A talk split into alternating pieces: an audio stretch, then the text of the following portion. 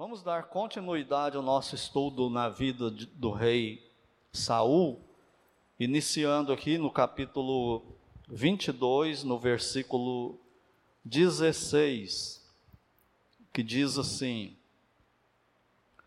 Respondeu o rei: Aimeleque morrerás, tu e toda a casa de teu pai. Oremos. Pai Santo e bendito Deus, é no nome do Senhor Jesus Cristo que nós entramos em Tua presença santa em oração mais uma vez neste culto. Muito obrigado porque o Senhor nos aceita na Tua presença, o Senhor aceita a nossa adoração e mais do que isso, o Senhor Deus Espírito Santo nos conduz nessa adoração de forma que ela fique totalmente aceitável ao Senhor. Nós te agradecemos por isso.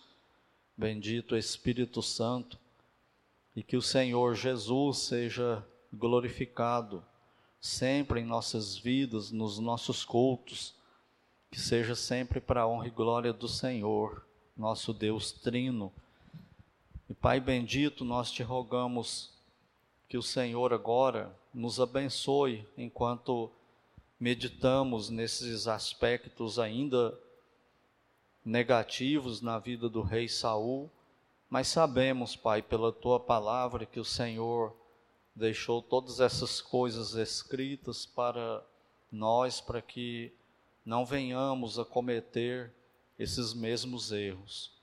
Que o Senhor nos ajude a estarmos atentos a cada dia. Mas usa agora a tua palavra para o nosso bem e para a tua honra e glória. Pois é no nome santo do Senhor Jesus Cristo que nós oramos com gratidão. Amém. Saul da raiva ao assassinato. Você já teve esse tipo de experiência? De sentir uma raiva tão grande de alguém, que se você se pudesse não, né? Porque a gente até pode, né? Mas teve coragem, o problema é que a gente não tem coragem, né, para fazer isso. A gente teme as consequências. Mas aquela vontade mesmo de, de matar alguém. Dizem até que certa vez, numa pastor Billy Graham, e a esposa conversava com um grupo de turistas lá nos Estados Unidos e eles falavam do casamento deles por tantos anos, né? Não lembro quantos anos exatamente. Alguém perguntou para a esposa do Billy Graham: a senhora já, já teve vontade de se divorciar do Dr. Billy Graham? E ela respondeu: divorciar não, nunca passou isso pela minha cabeça, nunca houve essa possibilidade, mas de matar ele muitas vezes eu já tive vontade de fazer isso. Então, nosso coração, ele é desse jeito. Eu não sei vocês, mas quanto mais eu estudo, por isso que eu quis alongar esse estudo, não, não de propósito, mas o meu objetivo era, era resumir mais a história de Saul, por causa da tanto de coisa negativa, né? Quase não tem nada positivo da história dele, só no começo. Depois é tudo negativo, mas à medida que eu fui estudando e considerando, eu fui vendo necessidade de falar disso mais demoradamente. Por quê? Porque ele era um pecador, nós somos pecadores. Ele tinha uma natureza pecaminosa terrível e nós temos uma natureza pecaminosa terrível. Ele tinha um orgulho dentro dele que queria ser Deus e nós temos um orgulho dentro de nós que quer ser Deus também. E isso passa para nós. Então, eu, eu, cada vez que eu estudo isso, eu uso mais para ficar mais alerta, ficar prestando atenção. Será que eu não estou me tornando um Saul? Hoje eu me tornei e nem percebi? Hoje eu me tornei um Saul e estou pensando que sou Davi? natureza carnal faz isso com a gente, prega essas peças, né? Então, para mostrar o perigo que é o orgulho e a raiva incontidos, e os drásticos resultados que isso traz para a nossa vida e para a vida dos outros também, e, e como crentes, né, até para a igreja toda, como que isso é, é destrutivo demais. Vamos para o capítulo 20 e vamos começar aqui no versículo 30. E aqui nós iremos caminhando. Primeiro Samuel, versículo 20, capítulo 20, versículo 30, que diz assim, ó. Nós já, nós já vimos antes de ler, considerar, contextualizando a coisa, a situação toda que Saul começou muito bem, humilde, tímido, e à medida que ele foi crescendo, ele foi ficando famoso, Israel foi gostando dele, parece que isso foi subindo o orgulho dele, mexendo com a cabeça dele, e, e, e ele fica orgulhoso, mas fica contido, né? E quando no momento lá que eles vão para uma guerra e Davi vence os filisteus, e quando Davi volta, as mulheres de Israel aclamam Davi mais do que Saul, ele colocou assim, né? elas não estavam comparando os dois, né? elas estavam simplesmente vendo a realidade, falando uma coisa que aconteceu com Davi.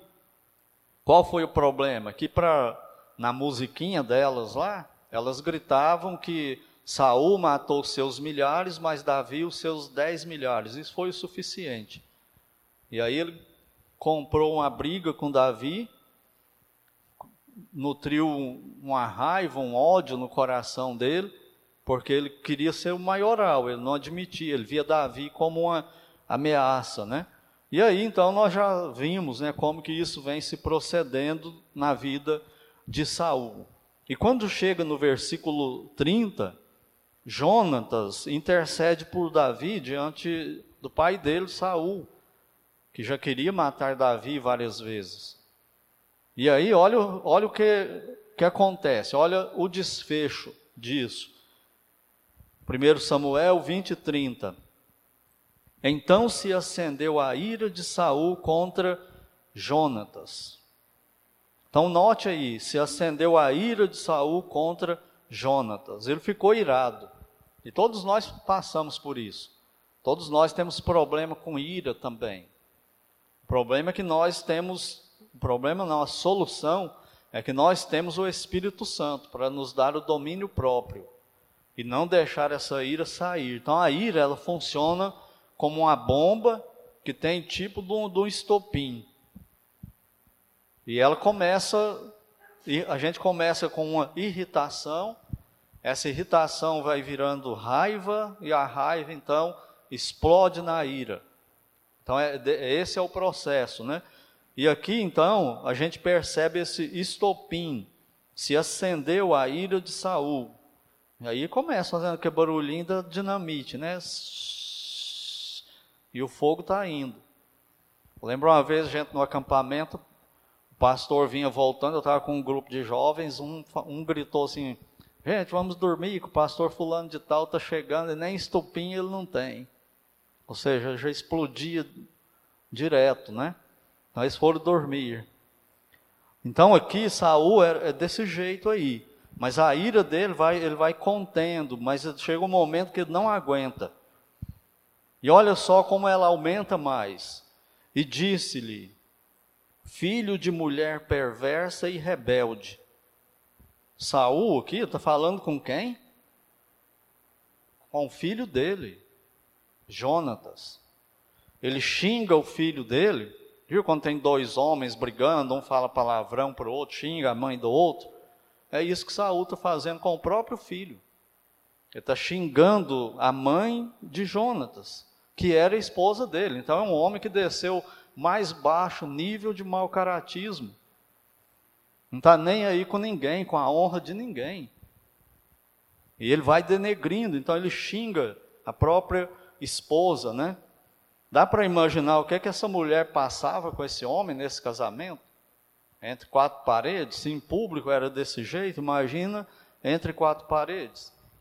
Se ele falava isso dela em público, para os outros, não estava nem aí quem estava ouvindo, o que, que iam pensar.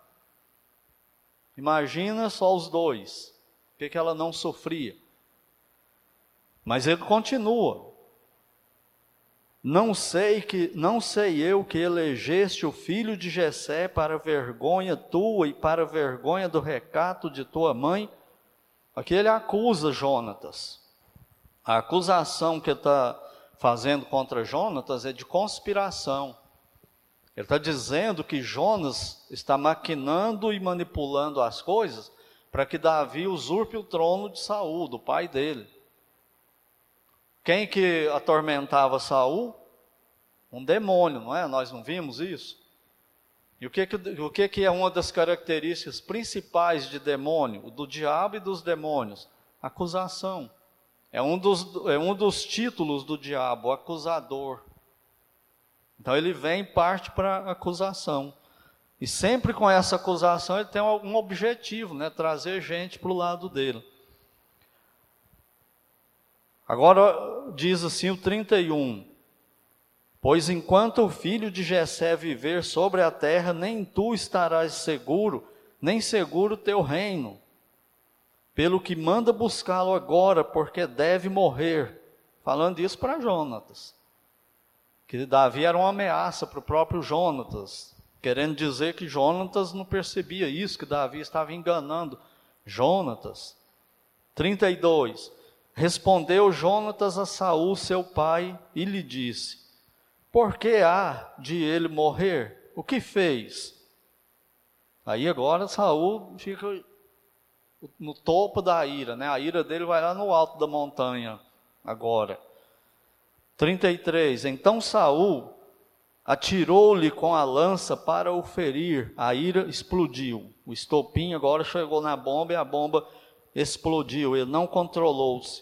E o que, que ele faz? Ele, ele ele arremete uma lança contra o próprio filho para matar o próprio filho.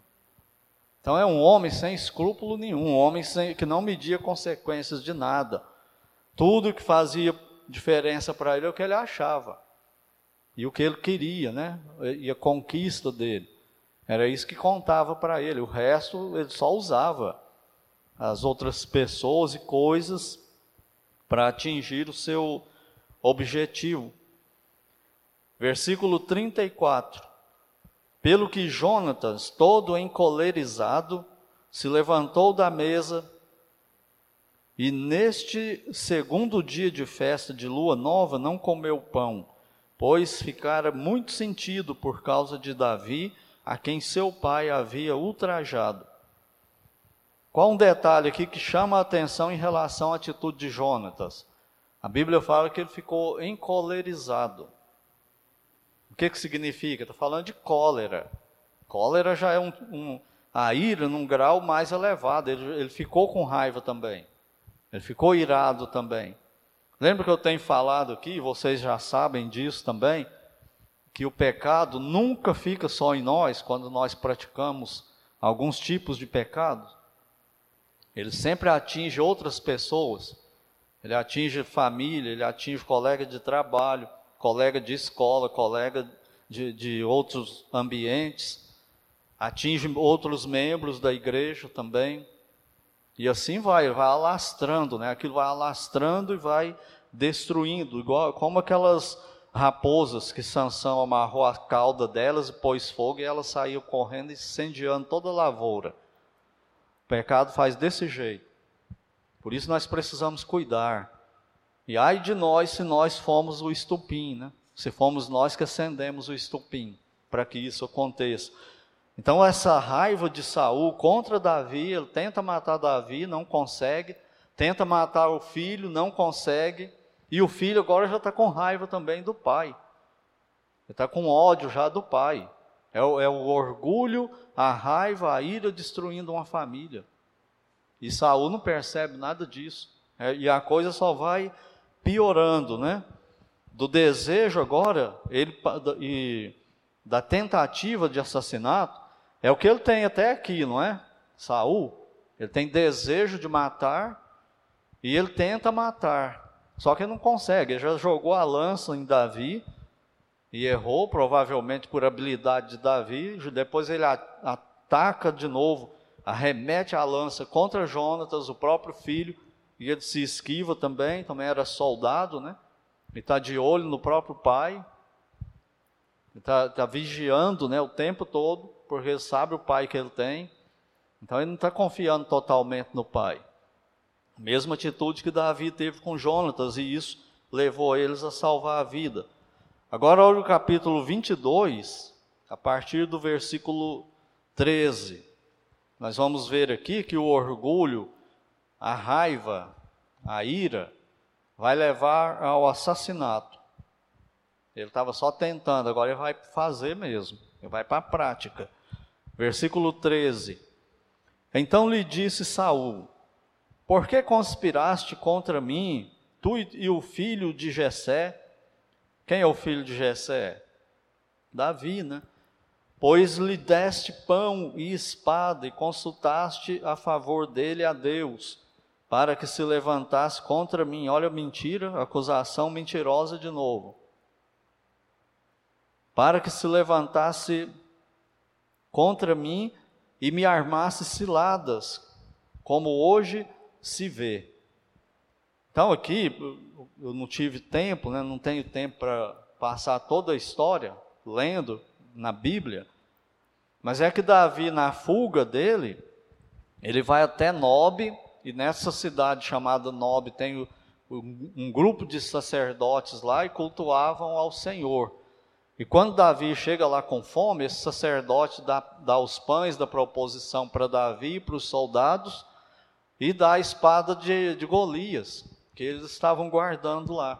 Lembra que Davi mata Golias, derruba ele com a, com a funda, com, as, com a pedra, e depois vai lá e pega a própria espada de Golias, que era uma espada muito boa, e decepa a cabeça de Golias. Então a, a espada fica com Saul, que depois fica com esse, esses sacerdotes lá de Nob. E Davi vai lá, então, passa por lá, o sacerdote faz isso com Davi, dá os pães e dá a espada e ora por Davi, consultando se ele subia numa batalha contra os filisteus ou não. E Davi vai embora. Mas aí tinha um puxa-saco lá, vendo tudo isso acontecer.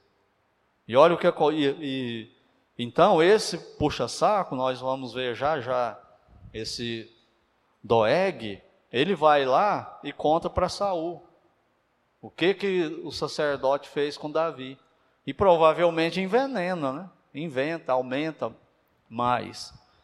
E agora Davi chegou, Saul chegou lá e está conversando com ele, fala isso, que, que o sacerdote Abiatar ele tinha feito aliança com Davi. Aimeleque, né? Tinha feito aliança com Davi. E diz aí, ele diz ainda, né, que no versículo 13, levantasse, para que levantasse contra mim e armasse ciladas, como hoje se vê. O que que Davi, em algum momento da vida dele, depois nós vamos passar para lições na vida de Davi, qual foi o momento na vida de Davi que ele armou uma cilada contra Saul? Isso nunca aconteceu. Muito pelo contrário, ele teve a oportunidade duas vezes de matar Saul e não fez. Então tudo isso é mentira, são acusações mentirosas, né? Versículo 15. Acaso é de hoje que consulto a Deus em seu favor? Não, jamais impute o rei coisa nenhuma a seu servo, nem a toda a casa de meu pai, pois teu servo de nada soube de tudo isso, nem muito nem pouco. O que que o Aimeleque está dizendo para Saul? Oh, você está dizendo que Davi está armando cilada para você, está tá tentando te destruir, e, e eu não sei nada disso. Eu não sei nem se sim, nem se não, nem muito, nem pouco. Davi passou aqui, é um homem de Deus, eu ajudei ele, só isso. Não tem, tem nada a ver de ajudar Davi, significa que está prejudicando você. Isso era coisa da cabeça dele, né? E agora, olha só, isso que a Imeleque acabou de falar foi outro elogio a Davi, né? Vocês acham que a ira de Saul por Davi aumentou ou diminuiu? Aumentou mais ou diminuiu, ouvindo do, do sacerdote Aimeleque? coisas boas a respeito de Davi. Claro que ele ficou enfurecido né, com isso. E olha, gente, o que é que ele vai fazer? Versículo 16. Respondeu o rei: Aimeleque, morrerás, tu e toda a casa de teu pai. Ele não, ficava, não ficou satisfeito de matar só o sacerdote. Não, ele queria matar a família toda. Vê como é o ódio? Como é a, a mágoa, a, a, não cuidar disso no coração da gente? Como que isso vai envenenando geral e a pessoa vai perdendo a noção das atitudes, o que está fazendo? Vai ficando cego, meio entorpecido. 16, aliás, 17. Disse o rei aos da guarda que estavam com ele: Volvei e matai os sacerdotes do Senhor, porque também estão de mãos dadas com Davi, e porque souberam que fugiu e não mo fizeram saber. Eles souberam que Davi fugiu e não mandaram me avisar que Davi tinha fugido. Então pega agora e mata Aimeleque mata todos os sacerdotes. Mas olha só, versículo 17, no, no, na metade dele. Porém, os servos do rei não quiseram estender as mãos contra os sacerdotes do Senhor. E agora dá, Saul, dá até para imaginar a cena, né, da violência dele, da raiva dele. Parece que fica cego de raiva, totalmente descontrolado, ou absolutamente controlado pelo orgulho, pela raiva, pela ira, pelo ódio, pelo desejo de matar. Aqueles que eles que ele pôs na cabeça que eram inimigos dele. Mas os soldados recuaram, né? Os soldados sabiam que eles eram sacerdotes de Deus, que eles eram um grupo de levita especial de Deus. E eles não se atreveram a matar os sacerdotes. Mas olha só o versículo 18. Então disse o rei a Doeg. Quem era esse Doeg? Era o puxa-saco que estava lá quando Davi passou lá em Nobe e ele viu o sacerdote dando os pães e dando a espada para Davi e orando e consultando a Deus por Davi. Aí ele já maquinou tudo, né? Ele já viu uma oportunidade. É a pessoa oportunista. E Saul fala para ele, né? E ele está acompanhando Saul agora. Claro, né? Passou para o lado de Saul. E agora os dois viraram amiguíssimos, né? Então disse o rei a Doeg: Volve-te e arremete contra os sacerdotes. Então se virou Doeg, o Edomita, e arremeteu contra os sacerdotes e matou.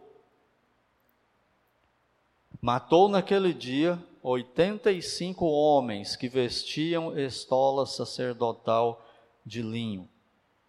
Então isso aí também sempre acontece. Quando a gente é dominado por orgulho, esse tipo de, de atitude, sempre vai ter alguém que vai se aproveitar de nós nesse momento para benefício próprio. Sempre. E aqui comprova isso, né? Davi, uh, Doeg foi essa pessoa aí, agindo por interesses. E aí ele vai às últimas consequências. E termina o versículo 19 dizendo: Também a Nobe, cidade destes sacerdotes, olha só, passou a fio de espada, homens e mulheres e meninos e crianças de peito e bois e jumentos e ovelhas. Aí está o fruto final do orgulho e da raiva de Saul.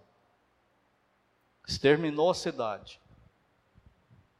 Matou todo mundo, né? até, as, até as crianças, os bebês, e não ficou satisfeito, não, mandou matar até os animais. Sobrou nada em Nob.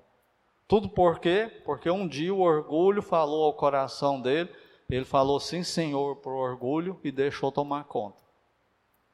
E aí ele veio sonhando de lá para cá com esse negócio que ele pôs na cabeça, no coração, de que Davi era uma ameaça para ele. Ainda tem um demônio na jogada que vai aproveitando cada brecha que ele dava, e ele chega a esse ponto. Permitindo Deus, na semana que vem a gente continua e nós vamos ver mais uma loucura ou duas que Saul fez antes de morrer e até na hora de morrer. Ele comete uma outra loucura. Mas para encerrar hoje as lições, como eu disse no início, essas lições sobre Saul me deixam mais alerta quanto ao orgulho e ao comportamento. E eu procuro fazer isso, e, e você também devia fazer, te ajuda, fazer isso em cada situação. Torcendo para o seu time de futebol do coração. Será que tem o orgulho lá, mandando em tudo? Querendo destruir, denegrir os outros? E, e com esse princípio assim tão simples. Puxa vida, eu estou torcendo pecaminosamente. Se eu pudesse, eu matava aquele jogador adversário, matava o árbitro, matava o torcedor do outro time que está lá alegre. Por quê? Porque a alegria dele me irrita. E o orgulho toma conta.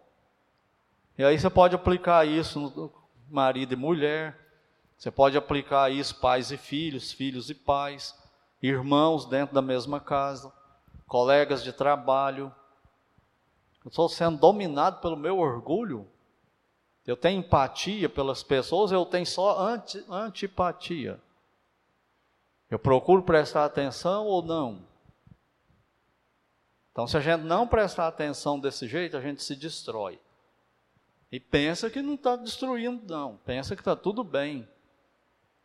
Outra lição é nunca esquecer que o orgulho, além de arruinar o indivíduo que está sendo guiado pelo orgulho, destrói outras pessoas e até igrejas. Igrejas inteiras, o orgulho destrói. Ele entra e arrebenta com tudo e acaba com a igreja, acaba com, com seminário, diretoria de seminário brigando, chega um ponto que um quer matar o outro e não tem condição mais, e aquilo perde totalmente o testemunho, a credibilidade, fechou, não existe mais. Por quê? Por causa do orgulho. O orgulho brotou no coração do povo e o povo não prestou atenção. Por que, que Paulo, lá na prisão em Roma, escreve Filipenses? Qual o objetivo dele? Teve vários, né? Mas um deles, o que, que era? Tratar um problema de orgulho dentro da igreja, que era uma igreja muito boa, das portas para fora.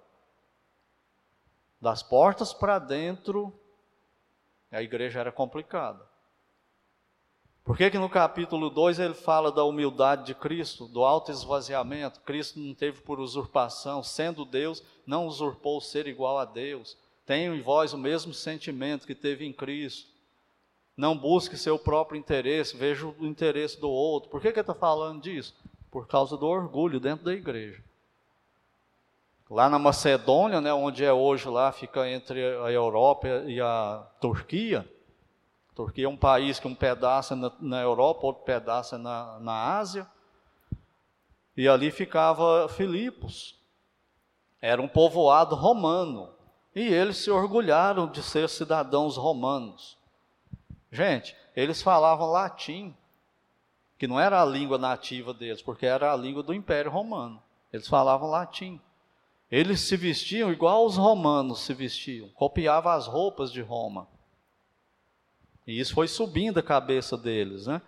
E por isso Paulo fala: rogo a Evódia, duas mulheres, né? E rogo a Sintique, que pensem concordemente no Senhor. Parem de com esse orgulho, parem com essa briga, vocês vão dividir a igreja, vocês vão fechar essa igreja. Acho que eu falei aqui outro dia, né? Humildade nunca fechou igreja. Humildade nunca fechou seminário. Mas orgulho, orgulho sim. Orgulho causa divórcio, orgulho causa inimizade entre pais e filhos, causa rixa entre irmãos de sangue, um não fala mais com o outro, por quê? Orgulho. Isso está por trás de tudo que é ruim no mundo, de violência. Por que, que tem guerra? Por causa de orgulho. Por que, que se matam por aí? Por causa de orgulho. Então, irmãos irmãs, nós não estamos imunes ao orgulho. O orgulho é um monstro que está adormecido dentro de nós e quer pular para fora toda hora. E cabe a nós controlar. Igual Deus falou para Caim, né? Cumpre a ti dominá-lo. Desejo mal está aí dentro de você. Então, olha o que, que você está fazendo, olha como está agindo. E por último, se você não tem Cristo como Salvador, o orgulho é o rei que manda no seu coração. Você não tem poder contra ele. Ele é o dono de você, ele que rege você. Todos os seus pensamentos, atitudes, desejos, projetos, tudo é orgulho. Nada é a glória de Deus, nada é o próximo, tudo orgulho, orgulho, orgulho, egoísmo, egocentrismo. É só isso. Mas a notícia é que o Senhor Jesus pode te libertar desse rei, esse rei severo, tirano que é o orgulho. Basta você crer nele, correr para ele, clamar a ele, se render a ele pela fé como seu Senhor, seu Salvador, e ele começa a transformar você a partir da salvação. Coloca o Espírito Santo e aí você começará a produzir as características de Cristo e não mais do diabo e nem do velho Adão.